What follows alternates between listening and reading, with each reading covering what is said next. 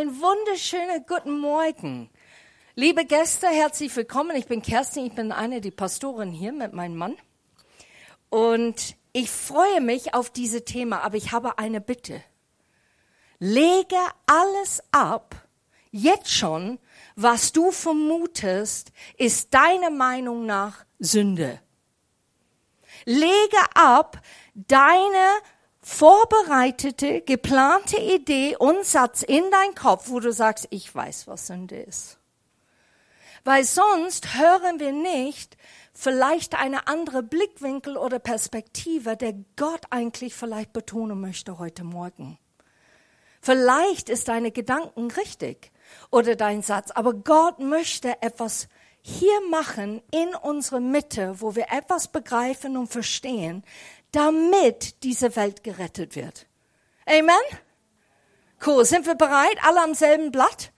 Also sagt man das auf Deutsch? Alle am selben, all on the same page? Ich übersetze wieder, gell, so frei. Auf eine Wellenlänge. Wir gehen Deutschen, wir gehen auf die Welle. Die Engländer gehen einfach blättern um. Gut. So, wenn ich euch fragen würde, was denkt ihr ist Sünde? Manche würden gleich sagen, also es ist die zehn Gebote, wenn man das nicht einhält, ist es Sünde. Oder stehlen, lügen, fluchen, vielleicht die Eltern nicht respektieren, Ehebruch, Fremdgehen. Dann gibt's andere Themen, so wie Pornografie und andere Sucht wie Spielsucht, Drogen oder schlechte Essgewohnheiten. Stolz, Wut, Missbrauch durch körperliche Gewalt oder durch Worten. Und wir könnten noch weiter die Liste führen, wenn wir wollten. Wer hat gesündigt in der Bibel? Eva und Adam, Kain, Judas das ganze Volk Israel. Mose wegen Ungehorsam, Thomas wegen Unglaube. Wir können anhand dieser Geschichten von diesen Menschen daraus schließen, dass Sünde entsteht, wenn Gott etwas zeigt oder sagt und die Menschen es nicht tun oder es befolgen. Eine Definition für Sünde ist getrennt sein von Gott. Das ist der Definition, die ich sehr gerne nehme, Leute zu erklären, die Sünde nicht verstehen, dass dieser Begriff ist, du trennst dich grundsätzlich, wenn du sündigst, von Gott. In einen Augenblick, eine Weile oder für immer.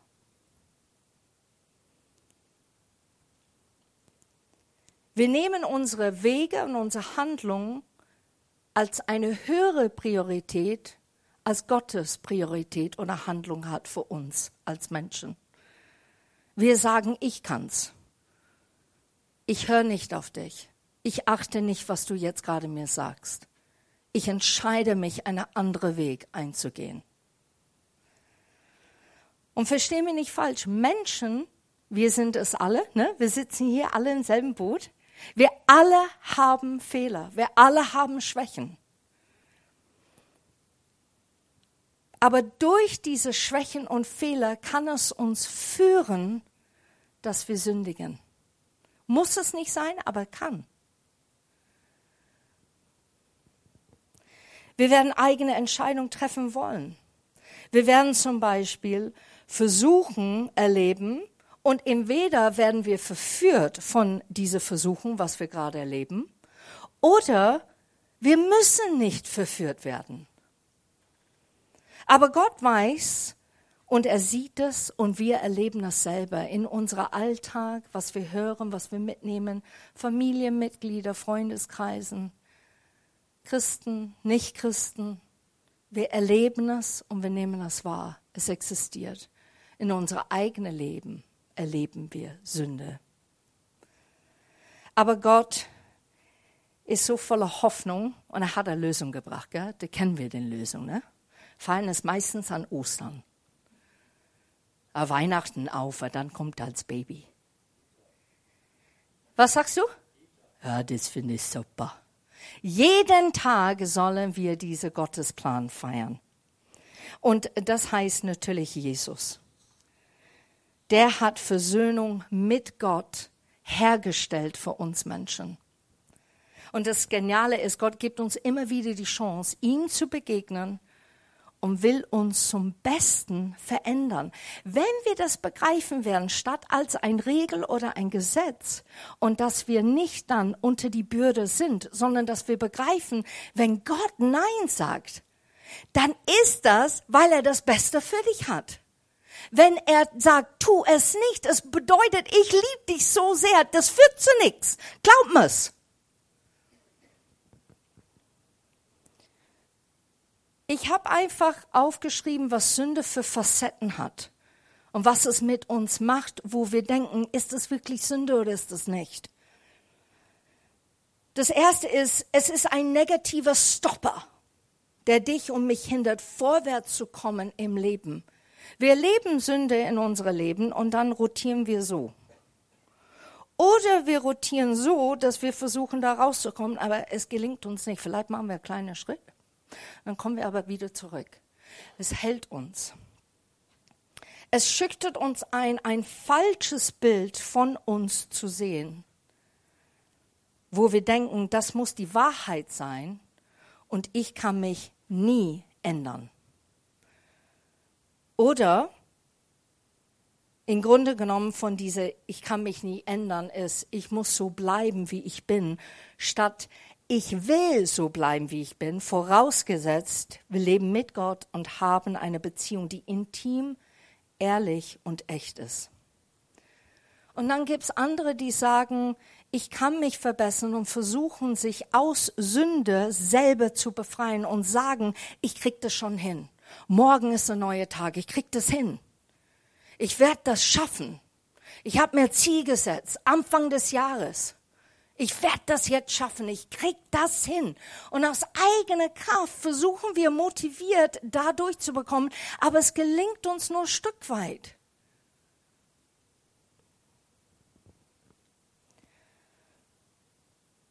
Was macht Sünde noch? Es macht kaputt. Zuerst erkennt man es nicht, aber dann im Laufe der Jahre erkennen wir, was es mit uns oder anderen gemacht hat.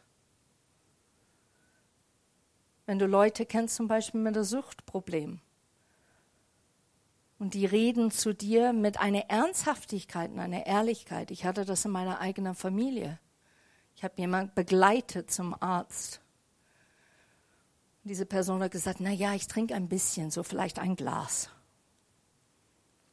Und dann habe ich gesagt, nein, es tut mir leid, ich, ich muss jetzt hier ein bisschen eingreifen, damit wir das wahre Bild bekommen. Du kriegst eine ganze Flasche Cognac. Und nicht nur Cognac, sondern Wein dazu. Und der Mensch baut ein Bild auf für sich, der ein Sicherheit ist, weil wir es nicht schaffen, weil wir es aus unserer Kraft es nicht gelingen, das wirklich zu machen. Und was es tut, ist, die Umgebung geht kaputt dabei, weil die Umgebung fängt an, das nicht mehr zu glauben, vielleicht was der andere dir sagt.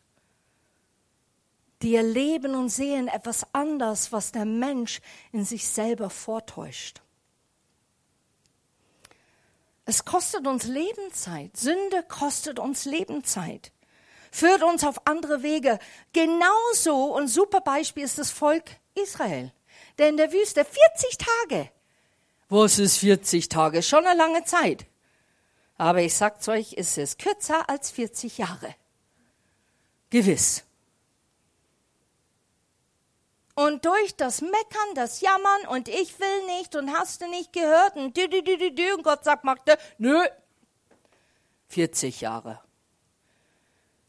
Deine Lebenselixier wird geraubt durch Sünde. Es erstickt dich persönlich und deine Träume. Das ist, was Sünde macht. Sünde lügt uns an. Es gibt uns den Vorschein, dass du die Kontrolle hast und selbst fähig bist, schnell rauszukommen. Ich höre das so oft von, von Leuten, die man vielleicht begleitet in so einer Setting. Und die sagen, na ja, es ist aber nicht so schlimm wie manche, die das erleben, was ich gerade durchgehe. Ist nicht so schlimm, weil, weil ich bin ich und ich mache das anders. Und dann stellt man die Frage, okay, was machst du anders?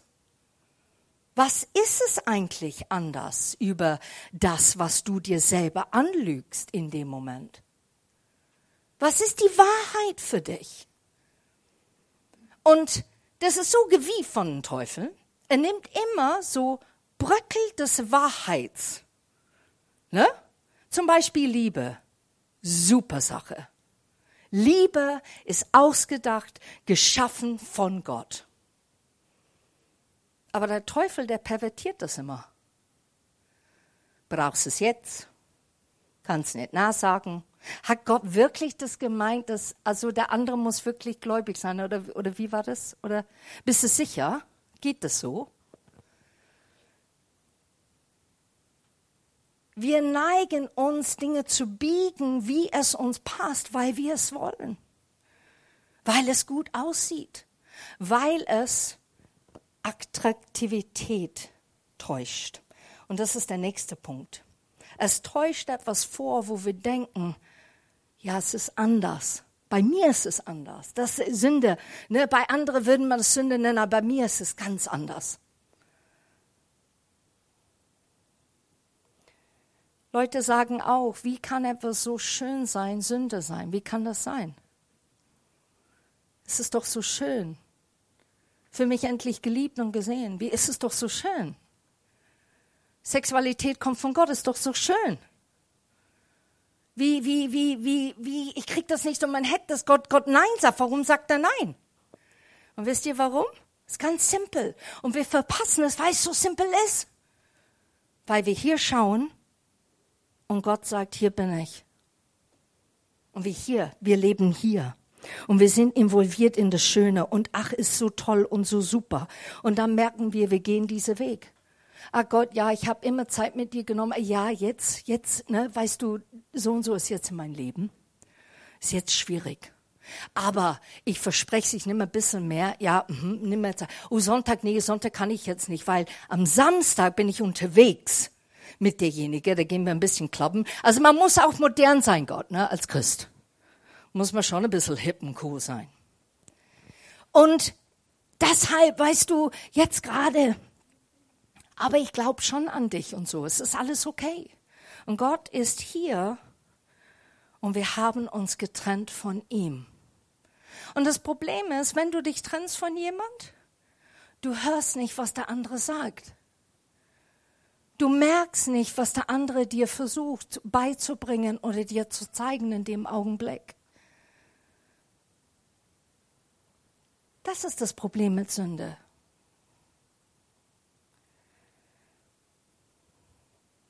Wenn du nachhinein von Leuten hörst, die jahrelang mit Sünde gekämpft haben, hörst du oft, dass sie sich wie Gefangene gefühlt haben oder sogar abgestoßen von ihr Freundeskreis.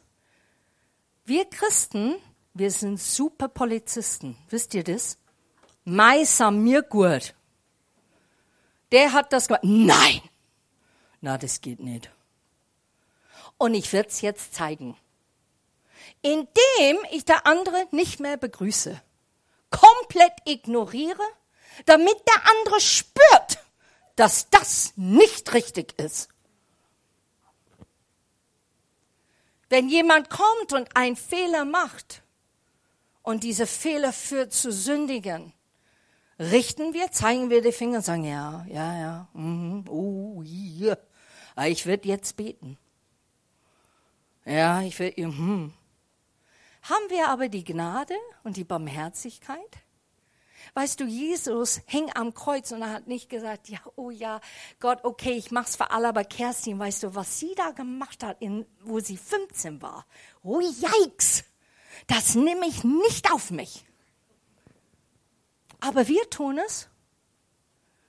Wir tun es gegen andere, gegenüber von anderen Menschen. Wir haben mehr Barmherzigkeit und mehr Liebe für Leute, die nicht mit Gott gehen, weil wir begreifen in unserem Kopf, die verstehen es nicht. Deshalb sind wir barmherzig. Deshalb sagen es okay. Wenn du es verstehst, hey. Aber wir haben diese Verständnis, die Gnade und die Liebe nicht für jemand, der hier im Leib Christi ist und der sündigt. Und ich rede nicht. Ich habe Begegnungen mit Leuten, die hassen mich dafür, weil die sagen, das und das will ich weitermachen. Und dann sage ich, finde ich nicht gut. Bin ich nicht dafür. Das ist ein ganz anderer Wert, was wir hochhalten. Das machen wir nicht. Und der andere wird toben und wütend sein und das alles projizieren, weil du Wahrheit sprichst. Und das ist, bitte höre richtig zu heute. Es ist nicht, dass du eine Fußmatte wirst und einfach Liebe Gottes und alles ignorierst und alles schwammi-wammi und alles heile Welt und sanft mit alle umgehen mit sanfte Handschuhe. Es geht darum, dass du ehrlich bist, aber dennoch die Liebe Gottes wirklich durch dich fließen lässt. Dass du Menschen liebst, richtig liebst dass du, du für den betest. Leute sind aus dieser Gemeinde raus. Ich bete für denen und ich bete nicht. Herr, mach die Erde auf. Zeig denen endlich, was Sache ist. Sondern ich bete, Herr, offenbare du selbst, wer du bist.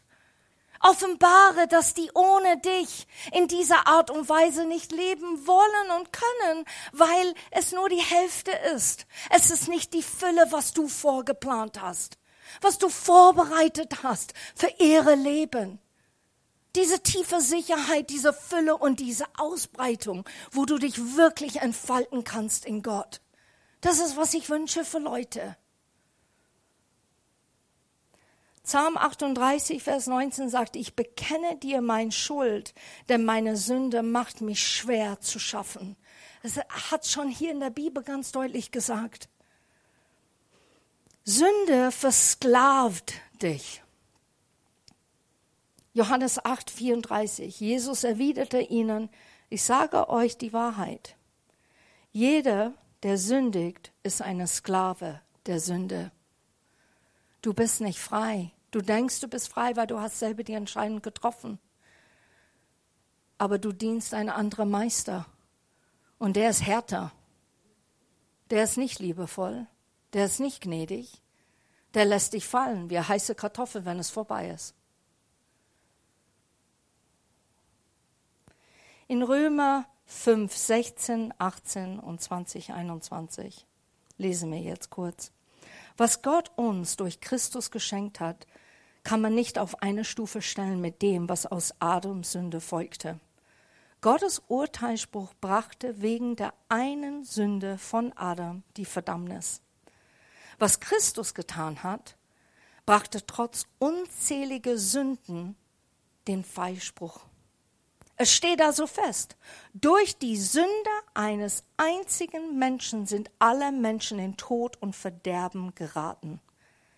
Aber durch die Erlösungstat eines einzigen Menschen sind alle mit Gott versöhnt und bekommen neues Leben. Das Gesetz aber kam erst später hinzu. Es sollte das volle Ausmaß von Adams Verfehlung ans Licht bringen. Denn wo sich die ganze Macht der Sünde zeigte, da erwies sich auch Gottes Barmherzigkeit in ihrer ganzen Größe. Hör das mal an. Wo die Sünde in seine ganze Macht sich offenbart. Was macht Gott? Er kommt nicht mit Macht. Was macht er? Er schiebt das ganze Ding in einen Augenblick weg mit der großen Barmherzigkeit Gottes. Das ist der Hinweis, wie wir mit Menschen umgehen sollen, wenn die mittendrin da stecken. Denn so wie bisher die Sünde über alle Menschen herrschte und ihnen den Tod brachte, so herrscht jetzt Gottes Gnade. Gott spricht uns vor unserer Sünde schuldfrei und schenkt uns ewiges Leben durch Jesus Christus, unseren Herrn. Es kommt ein Satz auf dem Beamer, die ich liebe. Durch ein Mann kam Sünde. Und durch ein Mann müsste Sünde gehen.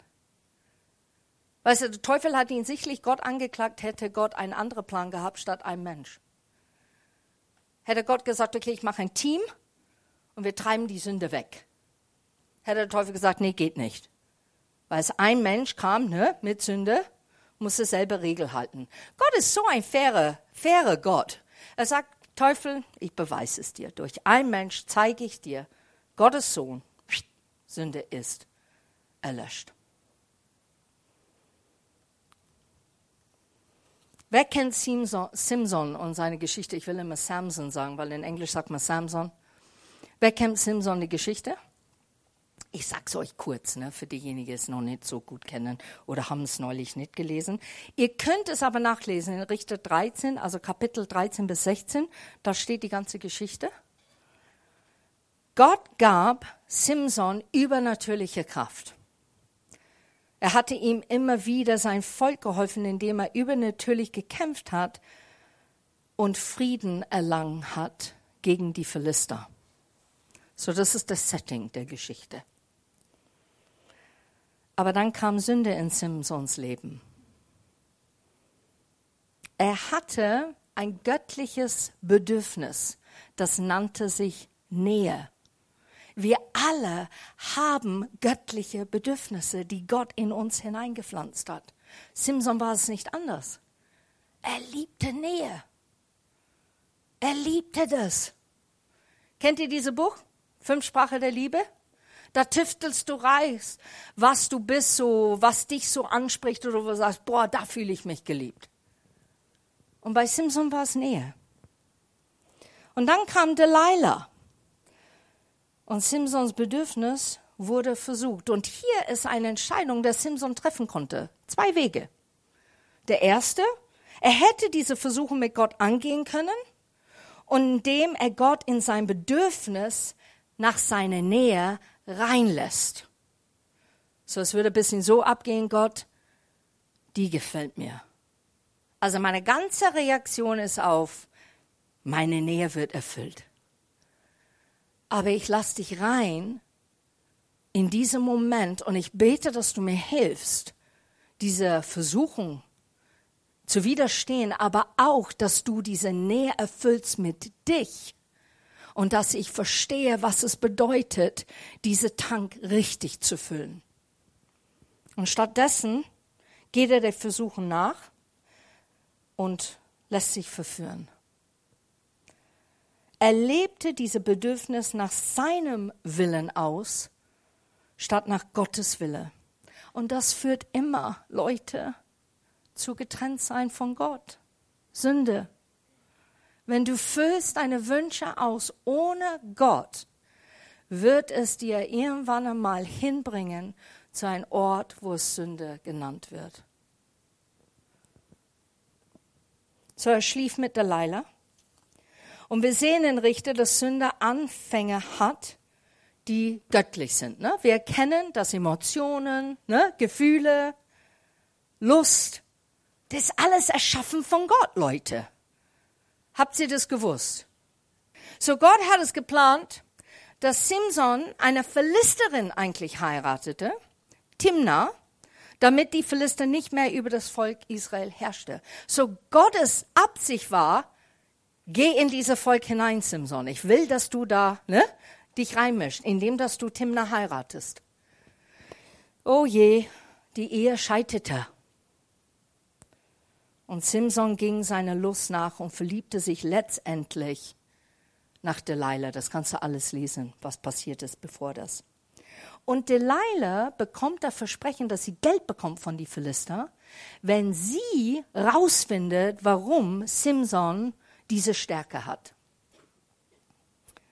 So, Delilah fragt, warum bist du so stark, Simson? Ich denke mir, ihr könnt es mir vorstellen, wie sie es gemacht hat. Simson!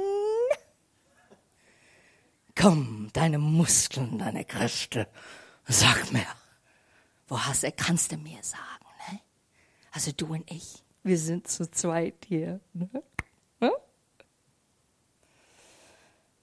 Und Simson gibt nicht preis, wo seine Stärke liegt, er lügt sich ständig an.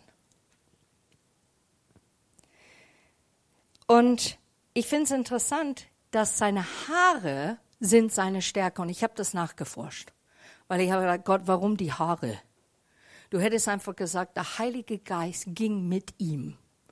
Aber der hat entschlossen, im Alten Testament, wir machen es so, es gibt eine, eine Gruppe von Menschen, die hießen die Nazaräer und die haben ihre Haare wachsen lassen und die haben das nicht geschnitten. Und das war eine symbolische Akt zu sagen, du bist mein Gott, ich gehöre dir und mein Versprechen ist, ich schneide nicht mein Haar ab, damit jeder sieht, ich gehöre dir.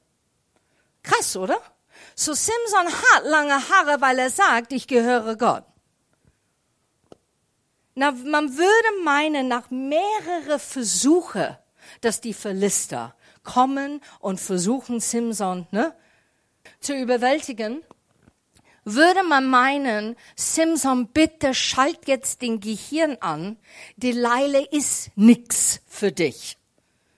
Sie geht ständig hinter deinen Rücken und sagt, das ist es. Er hat's mir gesagt, das ist es. Und ich habe mir gedacht, warum denn? Warum macht er dieses Spielchen mit? Und ich glaube, er mag Delilah, hat sich in ihr verliebt. Aber nicht nur das, er liebt zu kämpfen. Simpson hat seine Identität gefunden in das Kämpfen. Leute bewundern ihn, die finden ihn wahnsinnig stark. Die haben sogar Angst und Ehrfurcht für ihn, wenn er jetzt kommt und drescht und nimmt ein paar Füchse. Wie, wie war es? 200 oder 400? Also ist ja brutal. Erstmal musst du die Energie haben, Füchse zu jagen. Also der hat einfach das etabliert in sein Leben hat gesagt, ich bin wer.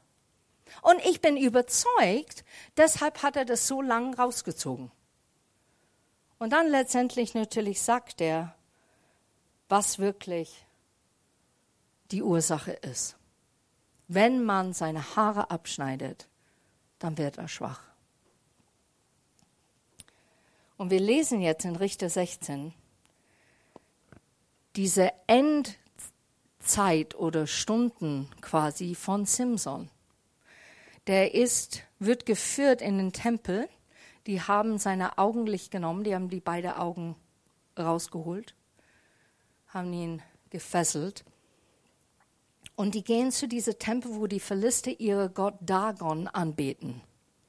Und es steht hier im Vers 26, er bat den Jungen, der ihn an der Hand führte, Lass mich einmal kurz los. Ich möchte nach den Säulen tasten, die das Dach tragen und mich etwas an sie lehnen. Dann stellten sie Simson zwischen die Säulen des Gebäudes.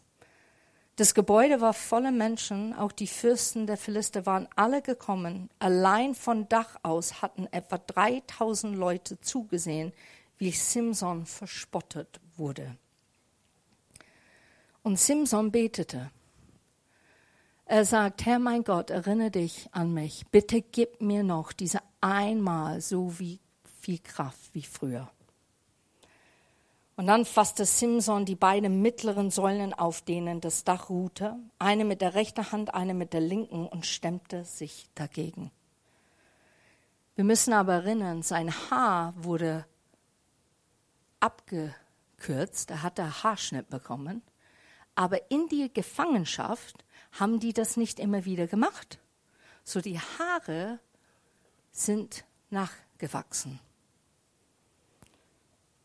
Sollen die Philister mit mir sterben, schrie er und stieß die Säulen mit aller Kraft um, und das Gebäude brach über den Philistern und ihre Fürstern zusammen. Dabei riss Simson mehr Menschen mit in den Tod, als er in seinem ganzen Leben getötet hatte. Simsons Brüder und seine übrigen Angehörigen kamen, hoben seinen Leichnam auf und brachten ihn zum Grab seines Vaters Manoach. Dort zwischen Zora und Eshtaol begruben sie ihn. Zwanzig Jahre lang hatte Simson das Volk Israel geführt. Am Ende wendet sich Simson wieder an sein Gott. Tragische Ende. Erfolg für das Volk Israel. Aber ich bin nicht überzeugt, dass das letztendlich Gottes Plan war, durchzuführen.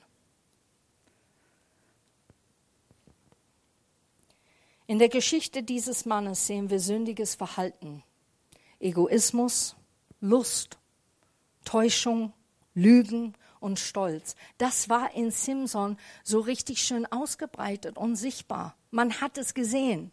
Er war wütend, dann kämpfte er. Er ging nach seine Gelüste nach ne, und erfüllte es. Er war stolz, dass er so ein Mannsbild geworden ist mit so viel Kraft. Und diese Geschichte zeigt mir, die Sünde ist kein ewiger Zustand. So, wir kommen jetzt auf den Punkt. Sünde ist kein ewiger Zustand, Leute. Ist das nicht toll? Du bist nicht, du sündigst und dann bleibst du immer und ewig da drin. Es ist kein ewiger Zustand. Wir können hier sitzen und wir können über alle Menschen nachdenken, die Sünden in ihrem Leben haben. Wir können sogar hier sitzen und sagen, boah, das wäre echt gut, wenn so und so hier wäre am Sonntag jetzt heute, das richtig anzuhören das eigentlich zu bereuen. Aber eigentlich der Quintessenz von Sünde, was ich vermitteln möchte heute, diese Blickwinkel, ist, dass wir uns trennen von unserem liebenden Vater im Himmel. Wir trennen uns von derjenige, der kennt dich besser als deine Mutter und Vater selber. Mein Gebet ist, dass diese Leute wieder Jesus nahe kommen und erleben, wie er wirklich ist. Dass die Sünde ihre Macht verliert und kein Sagen mehr in ihrem Leben hat.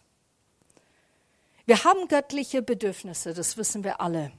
Aber wenn wir sie nach unseren Wegen ausleben, laufen wir Gefahr, uns zu versündigen. Das habe ich schon alles vorher erklärt. Aber Sünde kann uns dann entweder zurück zu Gott führen und wir verstehen, dass wir als Kinder Gottes nicht unsere Taten sind. Ist das nicht toll? Wir sind Kinder Gottes nicht durch unsere Taten. Wenn du jeden Sonntag kommst hier, du bist nicht einfach ein Kind Gottes, weil du jeden Sonntag treu hier kommst und, und beweist, dass du, ne? Ein Kind Gottes ist was anderes in der Beziehung und Intimität mit Gott. Das ist das, was Gott lobt und annimmt und, und genießt mit uns. Aus dieser Beziehung, weil du in ihm verliebt bist und ihn magst und findest ihn wunderbar, machst du richtige Taten, richtige Werken. Aber nicht auf deine Kappe, sondern immer wieder richtend auf Gott und Gott zu verherrlichen. Oder Sünde kann uns noch weiter weg von Gott führen, weil Scham uns sagt, du bist ein Sünder und kein Kind Gottes mehr. Und ich rede jetzt hier nicht von Leute, die Gott nicht kennen. Ich rede von Leute, die Gott kennen. Da ist dieses Schamgefühl, ich kann nicht mehr zurück. Was denken andere? Wie werden die mich anschauen? Wenn ich das jetzt offenbart habe und ich spreche wirklich hier zu Leuten, die so ehrlich mit mir waren und haben ihre Geschichte erzählt, ich applaudiere dich. Ich sage Hut ab für deine Ehrlichkeit. Hut ab, dass du zugelassen hast, verletzlich zu sein. Hut ab. Hut ab, dass du dich haderst und ehrlich bist mit die Fragen und nicht alles einfach unter diese heilige Teppich tust und sagst, Halleluja, God is good. Und dann innerlich denkst du, ist er gut? So, ich applaudiere jeder Mensch, der ein Gespräch gesucht hat und das gemacht hat. Weil der Scham wird dich festhalten und dich lügen und sagen, du kannst es nicht erzählen. Du darfst es auf gar keinen Fall jemand anderen sagen. Was denken die? Wie werden die dich sehen nachher? Und das ist die Lüge. Das ist die Lüge. Göttliche Bedürfnisse und Selbstsünde, diese Getrenntsein von Gott, sind zwei Dinge. Das erste, die uns näher zu Gott oder das zweite, weiter weg von Gott bringen. So entweder du machst die Fehler, du sündigst durch diese Schwäche und Fehler und kommst näher zu Gott. Oder du machst die Fehler, du sündigst und dann gehst du weiter weg von Gott. Es gibt nur diese zwei Möglichkeiten. Und wisst ihr was? Genau das, der verlorene Sohn schildert alles in dieser Geschichte. Komm zurück, komm zurück. Ist genau, was Gott sagt heute Morgen vielleicht zu ein paar von euch. Komm zurück. Kehre um. Ich stehe mit offenen Armen da und ich will dich befreien. Du kannst frei von Sünde leben, denn du bist ein Kind Gottes. Aber du entscheidest, ob du zu Gott umkehrst oder anfängst in Sünde zu leben. Das ist deine freie Entscheidung. Wenn Gott so über Sünde denkt und selbst Simpsons Gebet erhört, sollten wir Wahrheit in Liebe zu Menschen sprechen, die in Sünde leben. Ich glaube, manche von uns haben ein Problem, Dinge direkt anzusprechen. Wir scheuen uns vor der Angst, was wird passieren, wenn ich es tue. Und wir gehen um den heißen Brei, weil wir das Ding nicht ansprechen. In Englisch sagt man, there are elephants in the room or the elephant in the room. Und man sagt, das ist ein Elefant im Raum. Man sieht den Elefant, jeder sieht den Elefant. Und jeder macht dann so, also der Elefant ist da. Also ich wollte, oh, der kommt jetzt, okay, was, dann rede ich einfach. Und wir machen dann einen Elefanttanz, statt eigentlich die Dinge anzusprechen und treu Gott gegenüber. Wem sollen wir treu sein? Gott gegenüber. Haben wir diese Beziehung verstanden, dass wir Gott treu sein sollen? aus dieser Liebeziehung zu Gott. Wir sollen ihn an erster Stelle sein Wort höher achten, wahrnehmen und verstehen und begreifen. Und das symbolisieren und reflektieren und zeigen in unsere Leben. Wir sollen nicht, wir sind keine Christen, die alles in den Teppich unterkehrt. Und versteh mir nicht falsch. Es gibt weise Entscheidungen, wo wir sagen, ich warte die Zeitpunkt ab das ist nicht Dinge unter die Teppich kehren, das ist einfach abwarten, das ist weise. Manchmal muss die Emotion erstmal gedämpft werden. Manchmal müssen wir die richtigen Worte finden, statt impulsiv zu sein. Das ist weise. Aber wenn du es nicht tust und du nimmst einfach Leute an und sagst, ich bin so eine liebe Christ, ich akzeptiere alles. Halleluja, so schön. Und wir sehen die Elefanten, die nicht hier eigentlich die Plätze besitzen, wo es irgendwann einmal so voll wird, dass wir dann nicht unterscheiden können, was ist Wahrheit und was ist Mensch. Was machen wir aus einem menschliches Plattform, Gott zu vermitteln, statt eigentlich eine göttliche Art und Weise? Und mir wird bewusst, Christian hat das auch in der Predigt öfters gesagt, wenn du als Pastoren oder Leiter bist,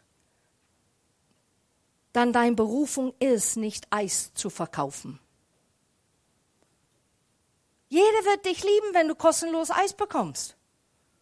Jeder. Aber das ist nicht deine Aufgabe.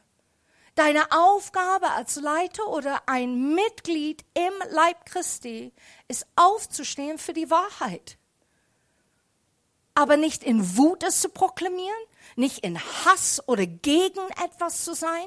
Wir stehen auf für Dinge, weil wir so empört sind. Aber ich schäme mich manchmal, weil ich denke, wo ist die Liebe, Leute? Wo bleibt die Liebe hinter die Aktion, dass ihr so reinhämmert bei anderen? Und glaub mir, I, I, I've been there. Ich habe das so, als ich Christ war, als Baby Christ, 16 Jahre alt, ich habe alle gesagt in meinem Internat, 600 Leute, ihr geht alle in die Hölle. Die Direktorin hat dann eine Telefonaten betätigen müssen mit lauter Eltern. Dann kam sie auf mich zu, also Kerstin, das geht doch gar nicht. Die gehen doch nicht alle in die Hölle. Ich sag doch. Doch, doch, also stehen in Gottes Freund. Also wenn wir nicht Jesus annehmen und mit ihm gehen, dann gehen wir in die Hölle. Ich war so schwarz-weiß. Und vielleicht sitzt ihr und sagt, hm, Kerstin, du bist immer noch schwarz-weiß. Kannst du dir vorstellen, wie ich früher war? Ich habe jetzt mehr Gnade. Halleluja. Danke, Jesus.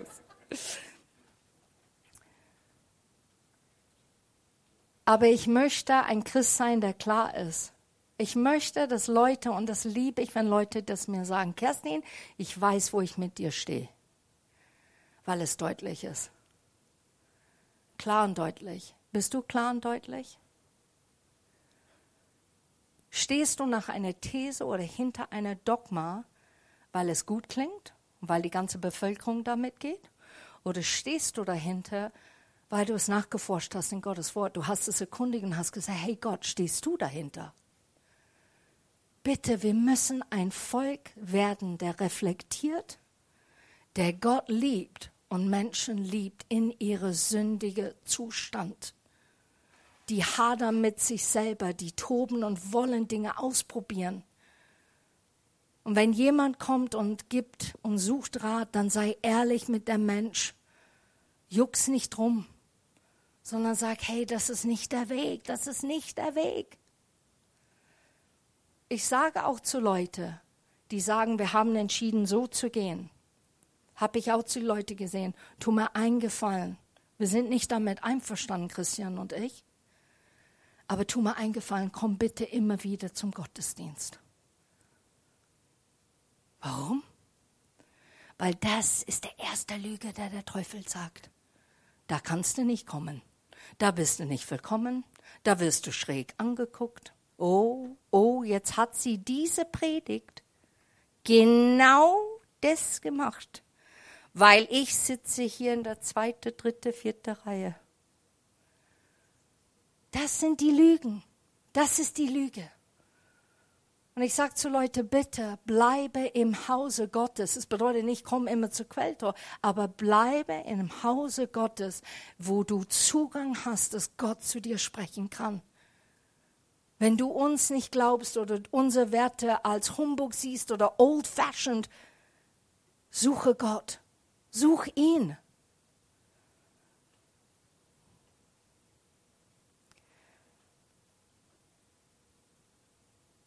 Das ist mein Blickwinkel und Sünde heute Morgen.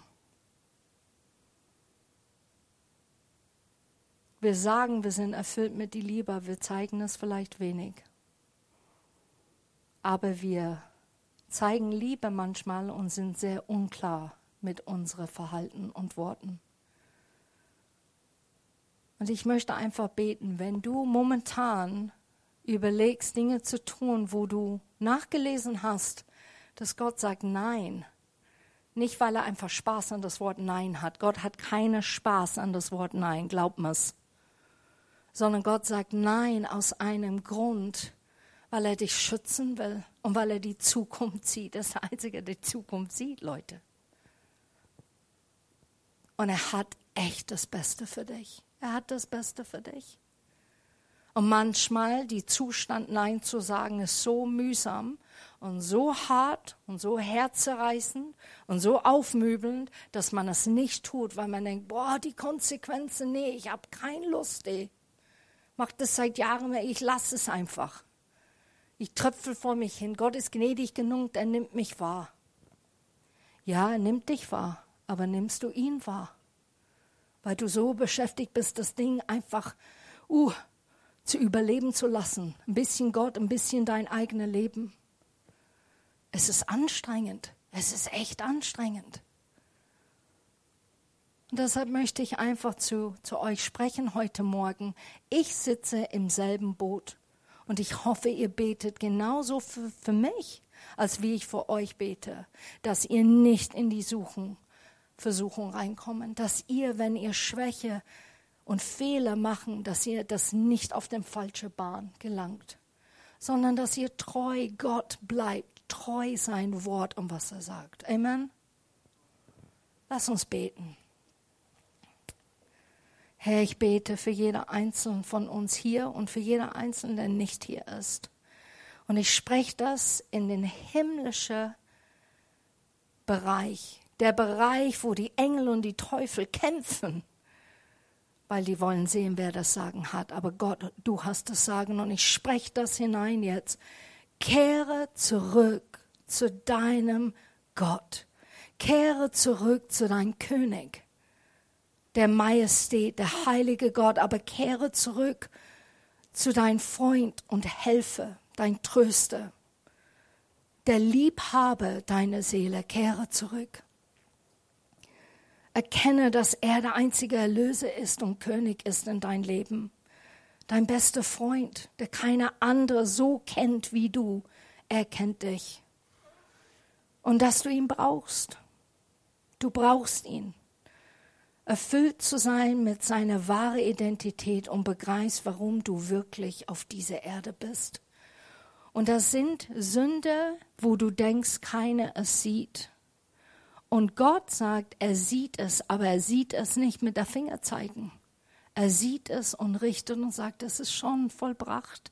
Kehre um, es ist schon vollbracht. Erkenne, wer ich bin in diesem Moment, was du tun möchtest. Und so spreche ich Heilung, Wiederherstellung aus, Vater.